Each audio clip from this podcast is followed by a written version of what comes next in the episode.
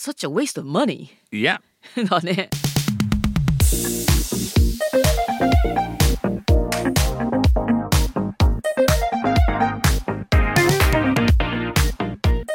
外資系裏技英語基本のキー Brand Consistency Icebreaker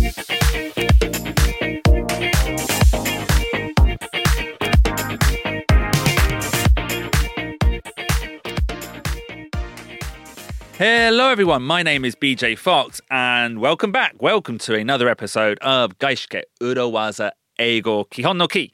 I am here with my co-host Ishi Terumi. 皆さんこんにちは外資系裏技英語基本のキー今週も始めていきたいと思いますよろしくお願いします And this is the fourth week of our relaunch of the podcast. We're still in the kickoff phase, the kickoff phase, and so far we have been discussing various aspects of our relaunch. はい、外資系裏技英語基本のキーリローンチをいたしまして4週目となりますけれどもリローンチ周りの言葉とか考え方とかそういったお話をしております And this will be the last week where we discuss the relaunch. そうなんですね、Yeah. はいリローンチについてなんで変えたかとか短くなったんじゃないバイトサイズになったんだだとかねいろいろなお話をしてきましたけれどもリローンチ周りのお話は今週で最後となります Yep. So last week we talked about positive spin, bite size, like you said. Today we want to talk about another concept and some phrases related to it. And that concept is brand consistency. 今週お話しするのは Brand Consistency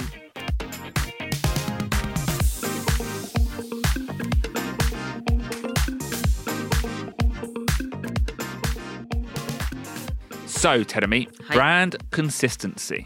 ブランドはブランドですねブランドの Consistency 統一性とか一貫していること一 Yeah. 貫性ですかね Yeah.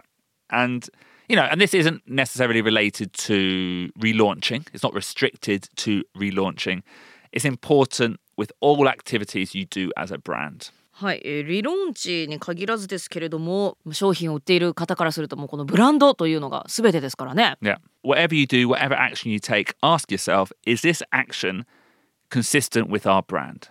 はい、どんなアクションを取るにしてもこれは私たちのブランドと一貫性があるかということを問わないといけません So imagine telling me, うん imagine Ikinari Steak is い a きなり brand. ステーキ、うん、Imagine they had Osaka Naomi as a spokesperson. 大坂なおみさんを広告塔に起用する、うん、なんかなんでなんでだろうってちょっと思っちゃいますね Exactly. There's Mm. nothing wrong with Ikinari Steak. There's nothing wrong with Naomi Osaka. I'm a huge fan. Me too But there's no connection. はいいきなりステーキがね悪いわけでも大坂なおみさんが悪いわけでも悪いっていう言葉がよくないけれども、まあどちらがどうというわけではないんだけれどもそこになんかで理由とか一貫性がないとなんんってなっちゃいますよね。Yeah. So what you would say is the brands don't seem to be consistent. There is no brand consistency there. はい、えブランドが一貫性がないブランド consistency ブランドの統一性がない世界観が統一されていない、Yeah. はいそんな風に思われてしまいます BJ、うん maybe 大坂なおみさん is a big fan of steak True. Okay. In that case, then p- fine. That's perfect. That's but we, we can't comment on on that. Maybe she is. Maybe you know high le- high levels of protein. そうもしかしたらねお肉大好きということかも分かりませんけれども Yeah, but if you're going for a sports person, maybe Goromaru, like the the rugby player, feels a little bit more consistent there. はい、もしねお肉の広告塔に使うのであれば例えばラグビープレイヤーのね Yeah. 五郎丸さんとかねそういった人の方がもしかしたらイメージに合うかもわかりません。Yeah. うん、So yeah, always be careful. But I think you have to be extra careful with brand consistency when you are relaunching. はいということでブランドの扱いというのは気をつけなければいけないんですけれどもリローンチ何かをリローンチするときには余計気をつけないといけないですよね。Yeah, and rebranding is difficult anyway, especially if you're a big company. うん、リブランドする、まあ、ブランドを新たに刷新するというかイメージをこう塗り替えるっていう時には大きい会社であればあるほど気をつけないといけないですね。Because the bigger the company, like you said, the higher the level of brand recognition. 会社が大きければ大きいほども広く世の中に認知されているということで取り扱いには慎重にならないといけません And there have been a number of fairly famous rebranding disasters. リブランディングをして大変なことになってしまったというねいろんな例がございます I think possibly the most famous one is Gap. 一番有名なリブランドして大失敗ってなってしまったのはギャップ Yeah, we all know Gap. うんギャップは誰もがねお世話になっているなったことがあると思いますけれども And actually, what I didn't realize is Gap used to be called The Gap. へえギャップってかつて The Gap と Yeah. いう名前だったんだ Facebook も The Facebook だったよね Yeah. 昔 Yeah. まあ今メタだけども、うんふん and this this was a long time ago in America, and it actually wasn't a clothes store. It was a record shop, a music store that sold jeans. へえレコード会社レコードショップ Yeah. だったんだもともとはレコードショップなんだけれどもジーンズも販売しているそんなレコードショップが発祥となっています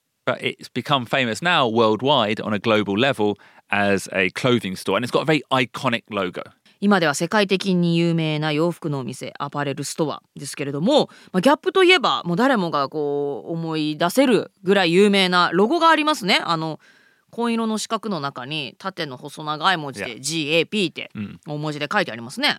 あ、テレミ。2010.2010. 年にリブランド。したことがあるんだ。And according to reports, that rebrand, global rebrand, cost an estimated $100 million. 100 million dollars もかけてリブランドをした。待って1億ドル Yeah. ということは日本円で130億円。Wow, わお。that's a lot of money. そうこれ何にお金をかけてんの Probably, you know, consultancy, designing every store, every label across the globe. まあロロゴというか.デザイナーを雇ったりだとかお願いしたりだとかそういったこととかコンサルティング費用だとか.そういったことに100億円のお金をかけて and what happened? It lasted six days. It lasted six days? Six days. えどういうこと ?6 日だけだったの Yeah, the reaction was so bad. 世の中から非難合々だったということですね It was so bad, it went back to the old logo in six days. 6日で元のロゴ You mean the logo that we know Yeah. はい、もともとのロゴというのが私たちが知っているあのギャップのロゴだったんですけどもそれをちょっと変えてみましたで反対にあってまた戻った Such a waste of money Yeah. だね、I think it was too too much change too quickly. うん、短期間で変えすぎたということですね And fundamentally, it was not consistent with its previous brand. So fans, consumers, shareholders were all shocked. それまでのブランドと一貫していなかったのでなんか世界観とかね雰囲気が全然変わってしまったということでファンだったり消費者株主みんなショックを受けてしまいました So I think an important thing is when relaunching your brand or rebranding is to keep it consistent by making small, gradual changes. ということでリローンチとかリブランドにあたって大事なのは小さい変化を徐々につけていってまあ一貫した変化にするということですね、Yeah. Make changes over time while keeping consistency. うん、ブランドの統一性を保ちながら徐々に変えていく Now, in our case, we haven't really rebranded a lot. あ私たちのお話ですね今度は Yeah. はい You know, we kept the same hosts, the same logo. It's just the length and the schedule. 私たちのポッドキャストはリブランドですけれどもそんなに大きな変化というわけじゃないですよねホストは同じですしロゴも変えていません You know, if we changed everything, like instead of Ishi me we got Naomi Osaka, uh, it might be too much too soon for our listeners. 私の代わりに大坂なおみさんがね出演したらトゥーマッチどころかリスナーさんは100倍1万倍ぐらいに増えるような気もしますけれども そちょっとそれ置いといてまあホストのどっちかが変わってしまったりなんかしたら結構大きな変化になってしまいますよね、ということではい同じホスト同じロゴ。で変えたのはエピソードの長さとちょっと配信スケジュールということで And I think, actually, telling me, overall, I think the most successful rebrands are gradual, like we said, gradual, and are consumer led. 成功するリブランドというのはまあ徐々にでさらにポイントが consumer led 消費者のニーズが元になっているコンシューマードリブンというところですね。So I think the Gap example Mhm. When it was the Gap, a record shop with some jeans, it became a clothing store. That you could argue that was a rebranding. え例えばもともとギャップはジーンズを売るレコードショップだったでそこから洋服の洋服を売るお店になった、まあ、それはリブランドですけれども And I assume that was because it was having great results from jeans. はいそうやってね、えー商売の形態を変えていったっていうのはジーンズがよく売れたからというそういった事実があったからだということが推測できますよね。So in, in essence, it was consumer led. The consumers were buying the jeans, they were telling the company what to do. うん、そういう意味では消費者のニーズが先にあってそのニーズに応える形で変わっていったということができますね。Whereas changing the logo in 2010 sounds more like a corporate decision. 2010年のロゴの変化というのはそれに対してですね何もね消費者がロゴを変えてほしいなんて多分言ってないですよね、うん。会社のおそらく独断で変えたんでしょ Yeah. So maybe it wasn't consumer led. う、うん、だってねコンシューマーがロゴを変えてほしいとは多分言わないでしょうからね。はい。なんか会社がやったんでしょうね。They mu- I- But before that I think they must have done research I Yeah. assume.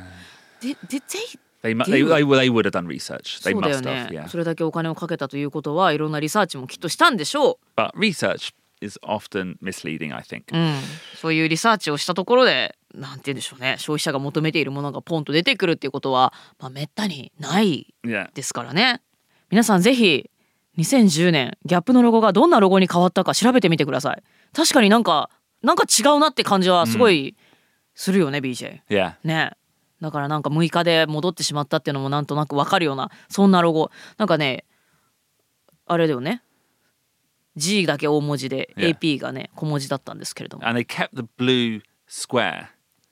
あ青い箱はそのまま。Yeah. うん Oh, no, no, not Sonomama. Not in the same. They put it up on the top right. あ右上にその箱が残像として残ってるけれどもなんか雰囲気とか受ける印象っていうのは全然変わっている.そんなロゴなんですよ皆さんぜひネットで検索してみてください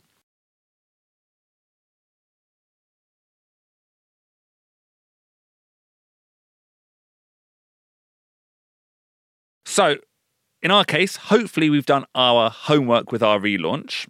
はい私たちもポッドキャストをリローンチしたわけですけれどもリスナーさんはどういった内容を聞きたいかなですとか、あの元のポッドキャストとの違いがよくわからないだとかねそういったお声にお答えしてリローンチができたのならいいなと思っております The changes we made were based on listener feedback and also the concepts we've been talking about recently differentiation and USPs. えー私たちのポッドキャストのリブランドもリスナーさんからのフィードバック、えーそして以前お話ししたディフェレンシエーション差別化ですとか USP といったことを考えてリブランドしましたよね。Yeah.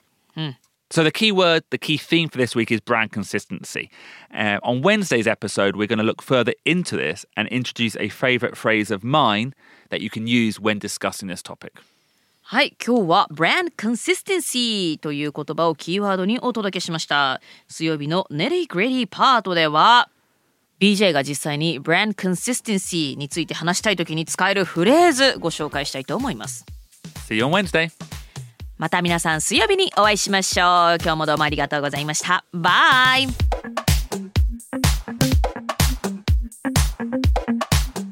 Thank you very much for listening. Please help our podcast by giving us a five star review wherever you listen to it. 今日もお聞きいただいた皆さんどうもありがとうございました。ぜひグッドな評価を残していただけると嬉しいです。